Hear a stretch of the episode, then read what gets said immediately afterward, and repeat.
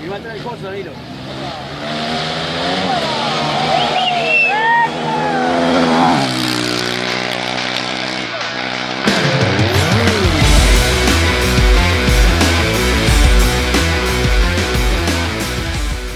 Rally Talk, dein Offroad Racing Motorrad Podcast. Hier gibt's alles zum Thema Rallye, Enduro und Offroad Racing.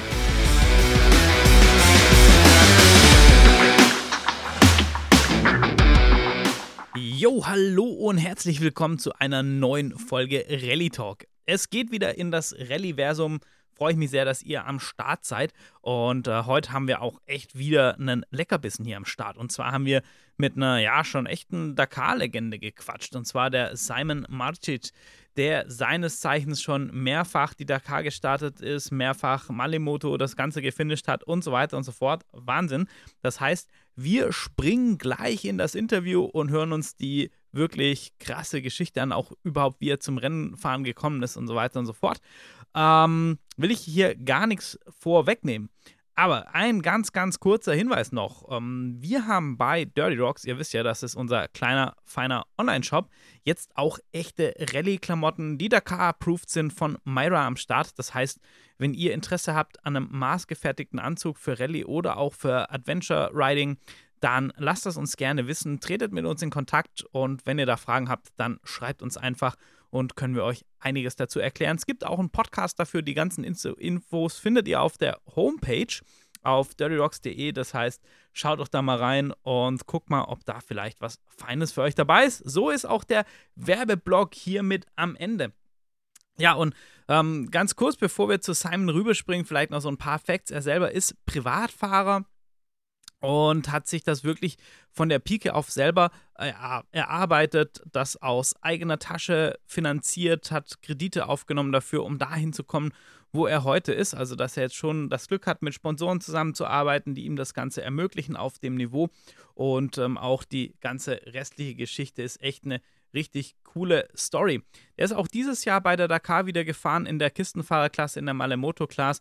Und das Geile ist, nächstes Jahr also nächste Dakar, ähm, wird auf jeden Fall sein zehnter Start. Das heißt, er bekommt dann den Badge Dakar Legend. Das bekommt man ab zehn Starts. Und das ist schon echt eine Nummer. Jetzt habe ich ja wirklich hier genug gequatscht, würde ich mal sagen. Und wir springen einfach direkt ins Interview. Und ich wünsche euch viel Spaß damit. So, um, yeah, um, Simon, once again, thank you for being here. We already started talking a little bit. And I'm just, or you mentioned it already, um, how everything started. So how did did it start that you get your hands on bikes, and and how does it end up that you've been uh, doing the Dakar? I think it was the, the fourth time this year. Am I right? Uh, yeah, no, actually ninth. Uh, it was already my ninth Dakar. I'm sorry. Um, I, Yeah, no, no, it's all good.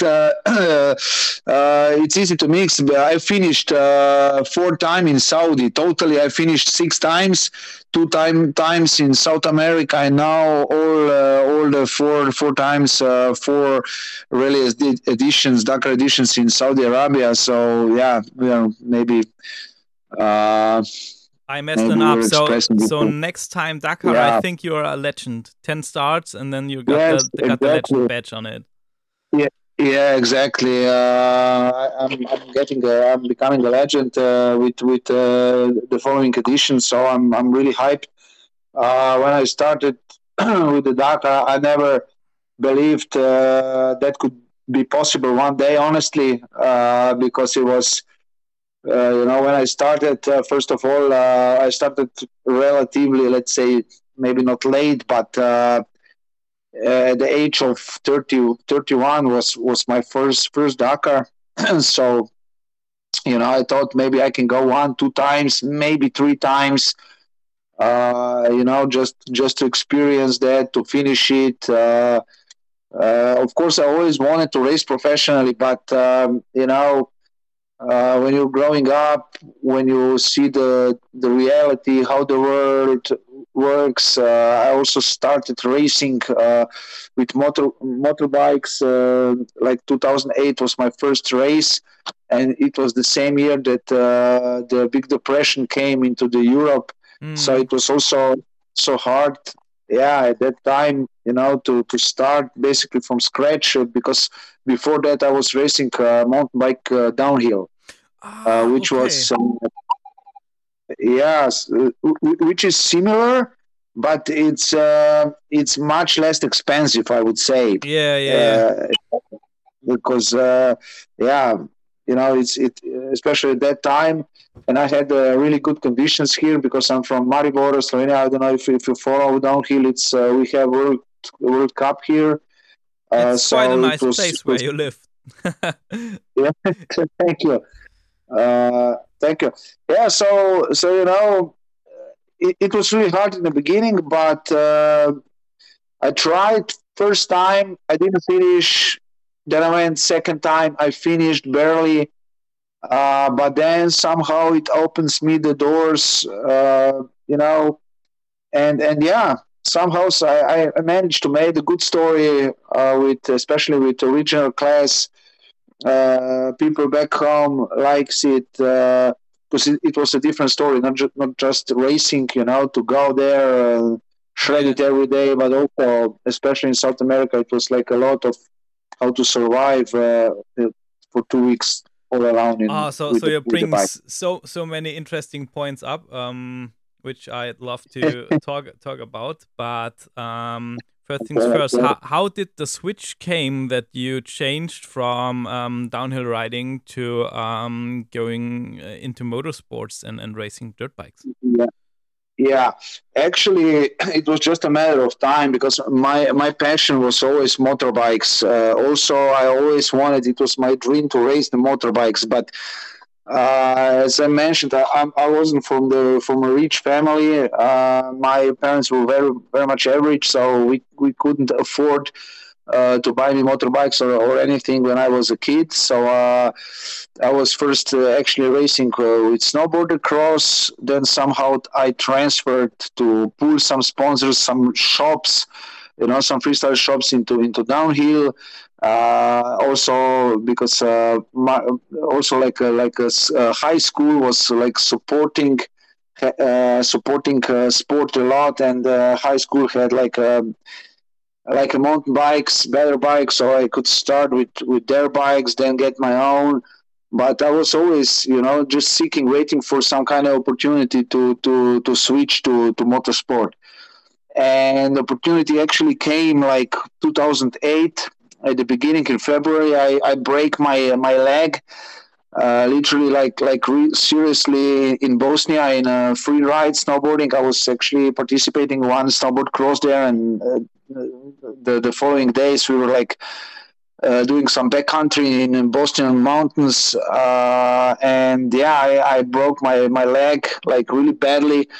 You know, so they they were always like they were fighting for for it for a couple of days. Almost they cut it off. Uh, but uh, luckily, I, I keep the leg. That's, a, Um, that's a, yeah, so uh, well. It sounds like a nightmare, which turned luckily out in a good way. So Yeah, exactly. Because I was like pretty good. Insu- uh, I had a good insurance, uh, so I get like uh, enough money to buy a first uh, race bike, race motorbike. I had uh, motorbikes before, but like old ones, you know, like five to ten years old, so they were not like proper to to race. Uh, so yeah, that year I, I get enough money from insurance to to buy a, a new uh, enduro bike and started racing um, uh, right away. I mean, at the, I, I mean, I was uh, that's a, that's amazing story. But but I'm sure that that that it's good that no one knows from the insurance that you got a broken leg from snowboarding, and the first thing is, oh well, I can buy a race bike. Um, after that, from the maybe, yeah, exactly. may- maybe the insurance account was thinking, oh my god, no. yeah, yeah, probably it was exactly like this. Yes. Oh wow! And, and, yeah. and so now then you've already been been dreaming of of doing Dakar and, and rally stuff, or have you been in uh, in motocross or enduro racing before? And and how did you was your way moving from from enduro racing or motocross to to rally stuff? Yeah, actually, the Dakar was like uh, my real dream, like uh, way before all of that, uh, way before I started uh, racing downhill or also uh, uh, snowboarding. You know, I, I, was always up to, to action sports, but Dakar was when I was like, I don't know, nine, ten, something like this. I saw one guy, one Slovenian guy that was racing, and there was like a big, big article on the TV and I saw all these footages from the choppers, uh, you know, the, of the desert riding, and, and it was. I said at that that time, I said, look, I, I want to do it one day. I never knew it's, if it's going to be possible or when it's going to be possible, but I just said to myself, I, I need to go for it. You know, so I was during the, the my childhood and then growing up and everything. You know, I I forget about this wish. You know. Uh, there were certain other things, but it was always somewhere, somewhere in behind. Yeah, yeah. You know, uh, it was somewhere there. Even though I was like focused totally to mountain biking. Now, yeah, maybe I can succeed in mountain biking. You know, then you forget about. But it was always like coming back. You know, this yeah. it, it was. I couldn't like it's it's the to, same. To it's the same with me totally. I've I've I've saw my first glimpse okay. on Dakar. I think in the same age like you did, nine or ten. I I, I don't know for sure. And um, yeah, it was always there. It was always there that I wanted to do rally and and so and yeah. When I was younger, some interest changes and you if you're young and you maybe kind of stupid, you get lots of different ideas and so on. But this thing was always in my mind, and, and I'm yeah, yeah. as I told you at the moment, I'm working to just get get my foot in and, and, and start with it. I'm, I mean, it's of course maybe it's late for the age. I won't become a professional racer anymore, but um, let's see what happens. So matter. yeah, kind, yeah, kind of same. Look, that, that, yeah, that doesn't even matter, you know, to be a professional or not. But uh, maybe you can do another story, uh, you know, not just directly with with racing results. There's, it's with social media and everything. There's so many opportunities, you know, to to just do some content or whatever, you know, to to somehow live out of it. That uh, yeah, I don't know, ten years uh, ago I could never even imagine, you but, know. But yeah, now. Sure but but I think even yeah. even with the Dakar, it's just a Dakar thing. When it catches you one time, I think it will never really uh, lets the the grip of you. Yeah, exactly. Uh, that's that's like a, a little bit like uh, uh, you know addiction. Uh, yeah. yeah. but it is, yeah. Uh, seriously, if I'm honest, I don't uh, I don't imagine myself, you know, to, to even celebrate the new year uh, anywhere else than than uh, somewhere in the you know waiting for the start of the yeah, Dakar, which is being in the bivouac around all the guys and yeah, so yeah, exactly. yeah, yeah, exactly, exactly. So um, um, yeah, so you had always this on your on your uh, on your mind, the big goal Dakar, and and then you you how did you manage to get uh, at the start line? I've heard so many different stories about it, uh, but I always heard if you are uh, so we just um, don't talk about the professional riders which are doing this as their job. We are talking about private riders which have to gather the money, yeah. um, have to put a lot of yeah. work in finding sponsors, making it all happen. There are so many things to sort out, and then you have to prep yourself, prep the bike. Um, so yeah. how how was your first time getting to Dakar? How did you make this um, big dream happen? Yeah, uh, actually, it was uh, it was uh, 2014 was was my first Dakar. I wanted uh, also already like go 2013 because 13 is my my lucky number. So I said, look, it's it's a proper. You know, if if I yeah. go, you know, it's. Uh, but uh, 2012 you know, I, I got robbed. Uh, somebody stole my, my bikes, two my two of my bikes, my equipment and everything, and uh, luckily I get it back. Yeah, it was. Uh, luckily I get it back, yeah, but yeah. after four four or five months. So I already like dropped the project because I thought, look, I, I cannot go without. I don't have anything, you know. So yeah, yeah. Uh, I might. I was like, I might even never go because they stole everything from me, you know. Now and I need to first build everything back. Then you know, so but uh, then you know, then I get all the bikes back and everything, and uh, soon soon after the Dakar 2013, I said, look, now now I need to to pull the trigger. You know, so, somehow I felt maybe it would be easier to go a year later, you know, because I was expecting, honestly, more support from the sponsors. Um, but I was literally at the beginning there was no support at all. Nobody kn- knew about me. Uh, you know, they were asking me, "Hey, isn't there another guy from Slovenia is racing?" So I had to always explain, "Yeah, he's also racing, but I'm also going." So, so mm. it was it was really tough. You know, mostly I had to, to pay my own money that I saved for for almost almost a decade. Uh, plus, I had to borrow the money. I had to take a loan on a bank. bank. Wow. Uh, yeah. And yeah, it was. It, it's really hard. First time is hard because you need to, you need to buy a bike. I mean, you can rent one, but I was like, okay, I want to go. I want to buy a bike. I want to have this bike. You know, they're yeah. beautiful. I like them. They're, they're gonna last. Yeah, awesome, okay, awesome machines. Yeah. Yeah. And yeah, exactly. And and I think if, if you're uh, renting a bike, yeah, it's in, in the first hand it's cheaper, but um I don't know if you have to break anything and so you have to pay afterwards and I know I I, yeah. th- I think I would prefer to go with my own bike as well, to be honest. Yeah, yeah, it's it's smart. It's smart, you know. Try try if you if, if you have an option, go for it. So yeah. uh, even if you buy a used one, is is all good because their bikes are so reliable now that yeah, know, that's that's two, awesome. Two, or three, four yeah. If, awesome. you're thinking that you're going with, with a 450 bike with, with, with a lot of horsepower and you're doing this distance with yeah. one engine, and that's that's just quite yeah. unbelievable. Yeah. A, a, decade ago, that wouldn't crazy. be possible in, in this way. Yeah, crazy, crazy. And also, uh, you know, for example, I I made like not this one. This, this year I had a new engine, but the previous two Dakars I made two Dakars with one engine, oh, not wow. opened at all. And, wow. it, and, it's not just me. Yeah, and it, it's not just me. You know, it's also like Mani Ganesh who won uh, this original class a couple years ago. He was also second, and also another uh, people from France. We, we were all talking. They said I didn't open it at all.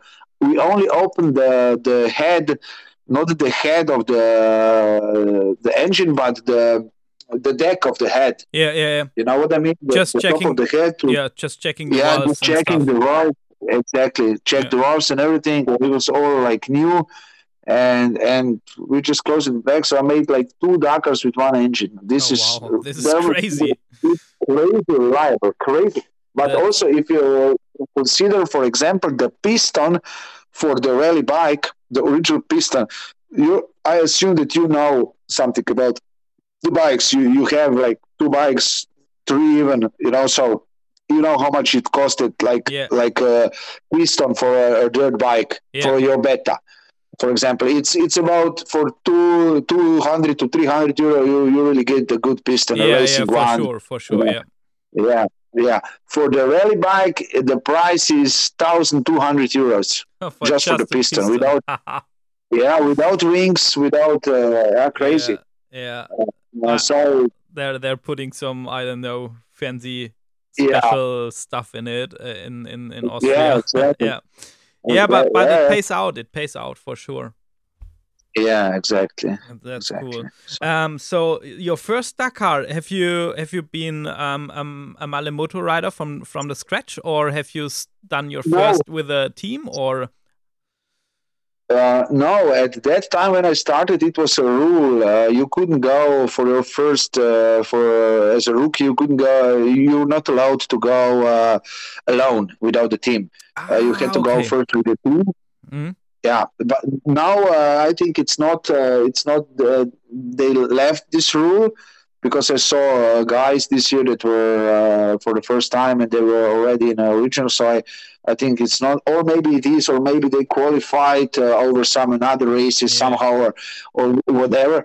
Uh, but no, first year I was with a team, actually with the German team. Uh, it was called Team Kaiser. Okay. Um, yeah, I'm. Uh, team Kaiser was so it was like uh, two German guys in this team, uh, me and another Slovenian guy and a guy from from Hungary and actually two guys from Hungary. So it was like a Slovenian, German, Hungary team, but but the owner was it was a German team. Yeah, yeah. Ah, very interesting. cool. Very interesting. Yeah. Yeah. That's cool. So um, So and and then you But, yeah. get back and and you f- do it in in the in the Malle Moto way. Um. So yeah, why Yeah, riding Malle Moto? yeah. For first year, uh, I was with the team, and uh, it, it was like uh, I crashed out of the race already on a stage three. Oh. so you know yeah it, it was really really hard first of all i wanted to ride see see the deserts and everything you know we just started with uh, with the second day coming to the desert first day was more like formality so i was disappointed second of all nobody knew knew about me i i get none of the publicity yeah. uh, you know so also the following year it was impossible for me to get any any funds for the yeah, dakar Yeah, yeah. I tried like desperately, you know, I was looking for the sponsors all around, all, all the way, but uh, but I couldn't get it. Uh, plus, I Oh, also realized, yeah, it, it was really really hard. I mean, 2014 if, was really if, hard. if, you, if you're putting a debt on the bank, even just to go to the start, then it, at least it's your goal to Yeah. just ride a few stages or ride all stages and and just en- enjoy Yeah. um the, the whole race and not crash out. I can understand. I feel that it's really disappointing. Yeah, it was it was really not not just uh, after the Dakar, also the whole year. You know, it was Yeah. like really because I at least when I came home, people were friends were happy. Yeah, I saw you on television. Okay, you crashed out, but still the first three stages were awesome. So I was like positive, you know. I thought, okay, at least we get something, and at least people uh, from the local uh, environment get to know me, you know. So it might be a bit easier for the for the sponsors. Yeah. But uh, but it wasn't, you know. It it, it, it totally wasn't. So. But plus, I also realized that um, that it was uh, like um, uh, that that I don't have enough knowledge uh, about the navigation. That I get lost already on the second day, then Mhm. again before the crash on the third day. So I was like, "Fuck, maybe I should go, you know, somewhere, maybe Abu Dhabi there's a chance. So I decided, okay, look, uh, Abu Dhabi there's a chance. It's a smaller race. Uh, it's um, it's um also, how can I say? Um, Yeah, it's yeah, it, it's, it's different. cheaper. It's a lot of cheaper. Yeah, Pe- so people, yeah. it- yeah, you know, and uh, yeah, it was a story that because here in Maribor we have a company who is building actually buses for the airports, you know, Mhm. the special, the wide ones. yeah, So I, I made a story with with, uh, with the PR girl and, uh, and went to the to the boss and said, "Look, I'm going to race Abu Dhabi as a Challenge. Uh, you are making the buses for the airports. The organizer of my race is the sheikh that is also the owner of the airports there. yeah, yeah. So arrange arrange a meeting with him on the same time that is this race Abu Dhabi Desert Challenge, and you tell him that you have uh, that you have like uh, uh, uh, the, yeah rider on the start, and that you came also to see the race, and they will respect it so much that you will definitely make a business. Yeah. And he was like, "Yeah, that's true. How much you need and when do you need?" You Oh. know. So and and yeah, it was really luck also. But I, I've also learned a, a lot uh, from this situation now because now I, I started realizing that the, the, the sponsorship and marketing is not just some that somebody will give you money and you will put a sticker on a bike or on a van or on this is going to be it. You need to, to build a story about it. So you know um, and yeah it was actually this is this was actually the the, the base jump for me uh, you know something that opened my doors because uh, then i went to abu dhabi i finished 14 it was a world championship i could Oh, wow, make a yeah. good story back home Yeah. yeah so so it was like uh, really successful and then because of this result i could get the money for for the dakar 2016 yeah. 15 I left out, you know, and then 16 I get it just enough to get there, and then yeah, it was easier and better every year. So Oh wow, wh- what Uh, what a- what a story! And then um, from from now on, you've you've been racing um, Malle Moto, and um, the the Yeah. Malle Moto thing Yeah. is it um, so. On one hand, yeah, Yeah, Mal- Malle Moto is is, uh, is, is I think the cheapest way you can do Dakar. Um, because you don't Exactly. have to pay for a team and mechanic and so on. Yeah, it's tough, but it's the cheapest way also. But um, Yes. I've heard so many stories about a special camaraderie and all that stuff. Talking to Kirsten Landman this year, um, and so Yeah. what? What? Why are you um, a, a Malle Moto rider? And I think you're a Malle Moto rider by heart because you've done it several times. Um, so uh, just tell us more about that. Yeah, that's true. Uh, actually, um, like like you said, uh, my first uh, 2016 first uh, participation in in a Malle Moto was uh, mostly because of uh, finance. You know, because I had a deficit. I knew I, ca- I cannot get enough to go with the team. Uh, again, luckily, I don't need to. Uh, so so I said, look, I have enough to go around. Maybe I can finish. That was that was like my goal. Uh, and and yeah, uh, now it's then uh, also next year and then next year next year uh, it was. Uh, Maybe because of the, the, the money and the budget, but uh, then it becomes like really, like you said, it's more adventurous. It's much more uh, this friendship uh, between us is is totally different. I would say. You know, you also need to be smart. Uh, if you will crash a lot, risk too much, uh, you will uh, smash the bike. Then you will fixing the bike uh, like the whole night. You will not sleep. You will not regain, regenerate, recover, and and it will be tough next day. So you lose more than you you get the day before. so. yeah. That's true, yeah. For, Yeah. for for myself, I love the, the Malle Moto story and, and the feeling, and every time talking to a Malle Moto rider, and um, th- there's so much passion about it. I mean, that the pro riders, the professionals, they're doing an awesome job and, and bringing the sport on, on the absolute end level.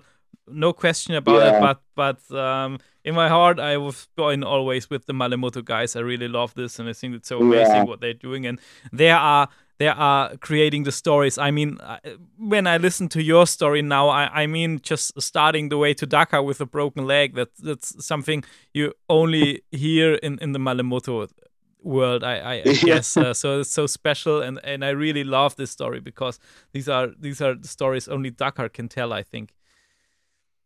Yeah, I, I would agree. yeah, yeah. Definitely. So, um, but I, I've um one one question. So you've um, and that's really interesting. You've been racing Dakar in uh, South America, and you've been doing Yeah. Dakar now in in Saudi. Um, In How- Saudi, yeah. did the race change? Um, and what are your general thoughts about? Do you prefer Dakar more in Saudi, or do you prefer it more in um, South um, America? Um, what what do you think about about Yeah. all this? Yeah. Um, my opinion is I, I personally I loved uh, Dakar in South America much more. Uh, there are like several reasons. Uh, I, I mean, maybe not. Maybe I can't say much more, but I like it more.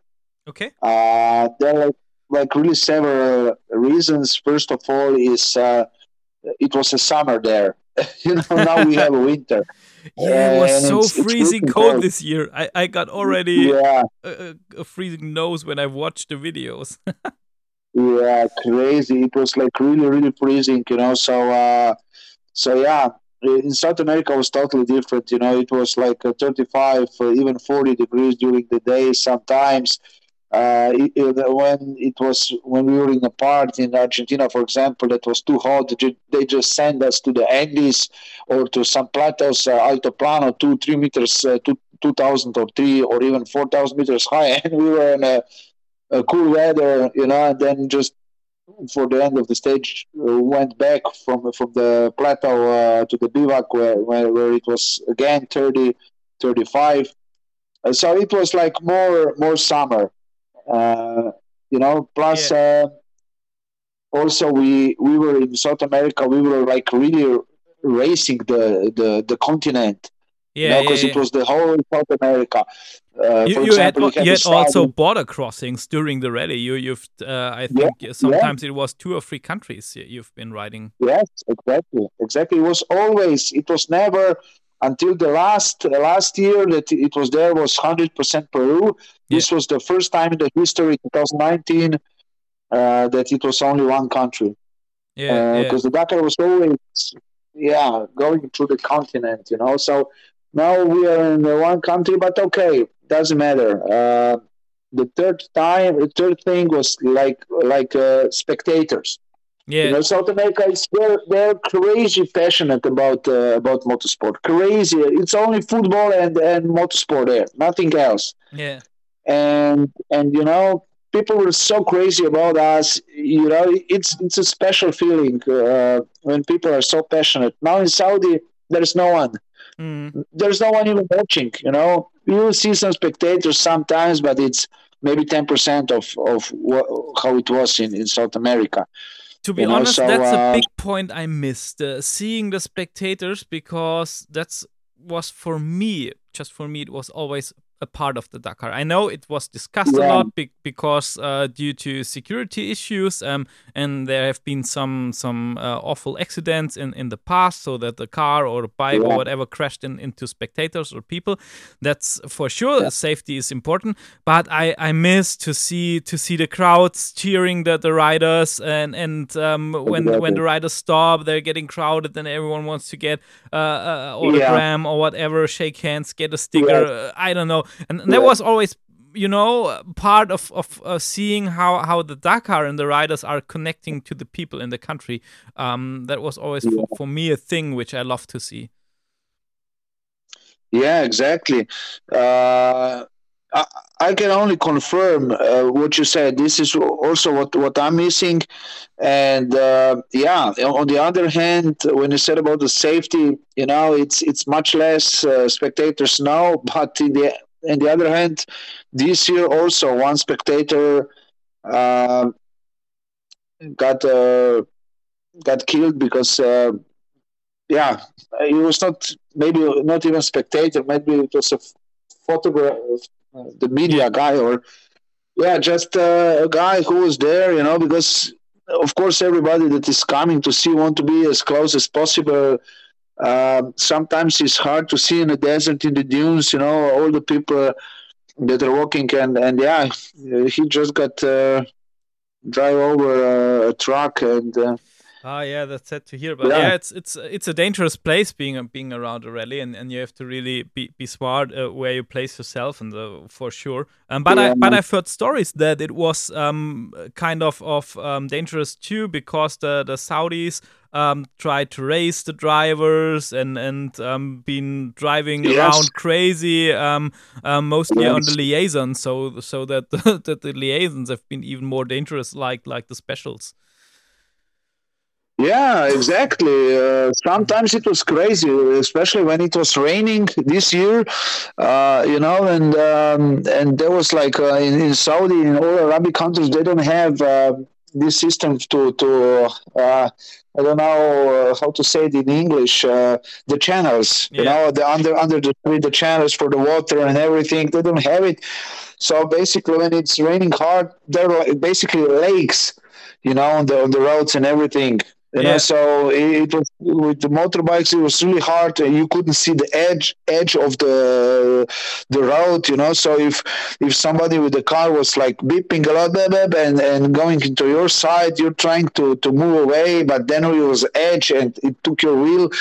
Some people got crashed on the road badly. Some were uh, injured, some not.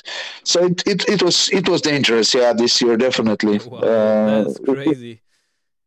Yeah, it, Yeah, yeah. it was really. Oh fun. man. So um and so you're planning to do Dakar again at the next time in in Malle Moto to get your um your legend patch. I've I've heard that one out at the beginning. Yes, exactly. Uh, I think I'm gonna do at least two more times in a, in a Malle Moto.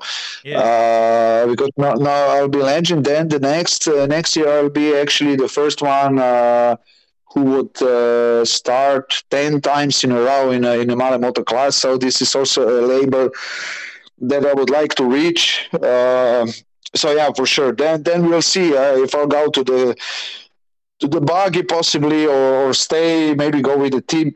yeah. We, we'll see. Uh, Yeah. now now I'm trying to be focused That, for. that sounds for like like an, like an awesome plan, and um, yeah, due, due to your success, I, I think you you made it uh, you made a good way with having some really solid sponsors um, to to support you, and and I would love to to follow you and and see you racing racing the Malle Moto class for sure. Um, yeah.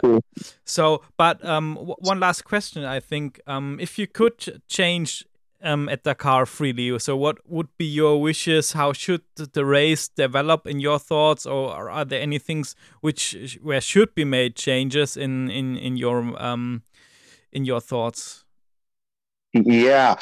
Um, honestly, f- first of all, okay, uh, if, if I could do whatever I wanted, then I would say "Let- let's go back to South America and race there again. You know, we have a great desert. Uh, Atacama Desert is a beautiful one. We have Andes. We have a high altitude deserts in Bolivia. We have Patagonia. There's so many places. Uh, you know that, that we haven't been uh, so far. So uh, I would go there, but let's if we say okay let's stay realistic because also the the problem is also that uh, south american uh, countries are not poor but not that much that rich like like saudi arabia and these these countries uh, that that that has oil are. So um, so yeah this is also a big factor i would say. And so so if, if we focus to the let's say that we stay here in arabia i would connect more involve more, more countries. Yeah. you know uh, go more, more maybe go more to the north to jordan maybe even to the egypt and go more to the south oman emirates. This would be you know something different because honestly now we are riding for, for four years. Now we are for four years yeah four editions in saudi arabia. And okay it's always something new. Um, but on the other hand, you already know, ah, okay, we are going this area. It will be stony. This will be will be sandy. It will be like this. So it's it is new, but on the other hand, you know, it's um, It's just still Saudi. yeah, it's Yeah. exactly. You know, because for example, in Saudi, uh, South America, you know, we were, oh, where are we going? No, oh, tomorrow Bolivia. What's gonna be? Huh? Anybody knows? Oh, so you were, you know, you went like in the morning. You sit on a bike, go on a Liaison. It was like, oh, a new adventure. Where are we going? yeah, You yeah. know, now I'm already, yeah, okay, we know this is now this liaison, then we have this desert, desert like last year, this part, aha, we were coming, sleeping there. Ah, yeah, I, I've already seen this for three Yeah, times. yeah, so, yeah, again. Uh, uh, But, for- uh, to be honest, I I'd love Yeah. to in in South in South America.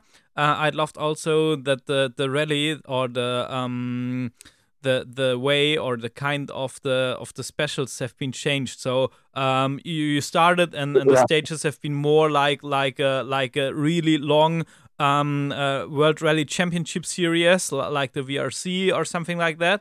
Um uh, the WRC, and then it changed, and then you've been in the in the big dunes and got in these wide open landscapes, and then you've been on the next day or two days again. You've been on the narrow, twisty roads going up in the mountains, Yeah. and so so you've got in in one rally so many different types of terrains, which includes Exactly. a different style of riding uh, and and so on. And and I for me that was was quite nice to see.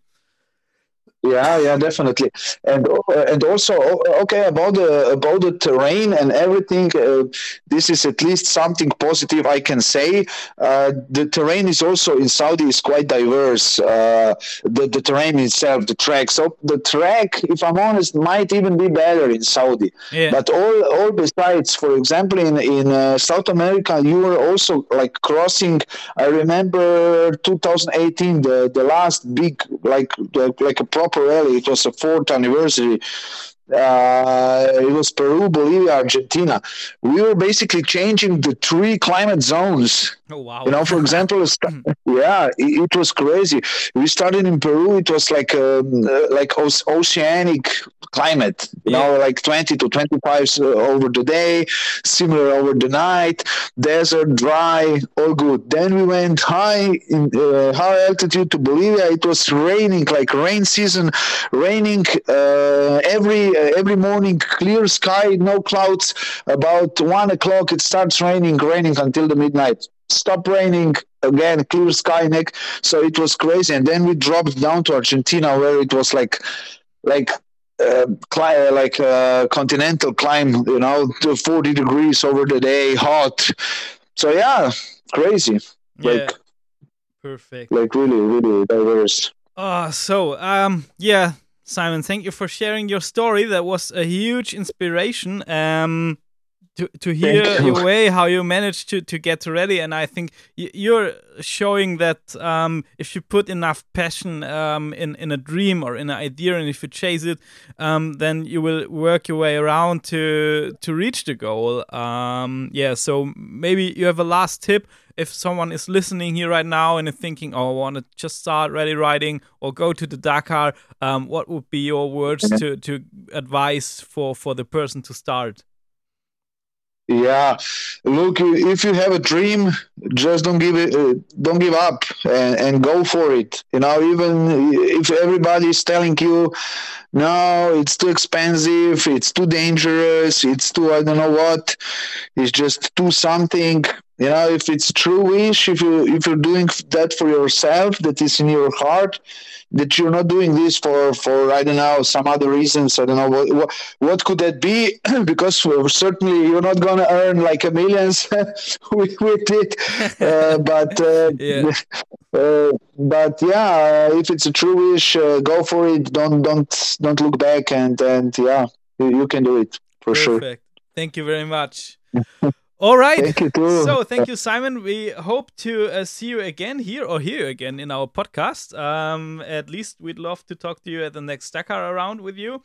And so I think we stay yeah. in touch, and uh, we wish you all the best for your riding, for your rally projects, and um, yeah, we talk soon. Yeah, thank you very much. I enjoyed a lot uh, and, and a nice conversation. So yeah, I would love to, to be your guest again. And thanks for for invitation. Uh, I'm super hyped. I'm flattered. yeah, you're always welcome. All right. Thank you. Thank you.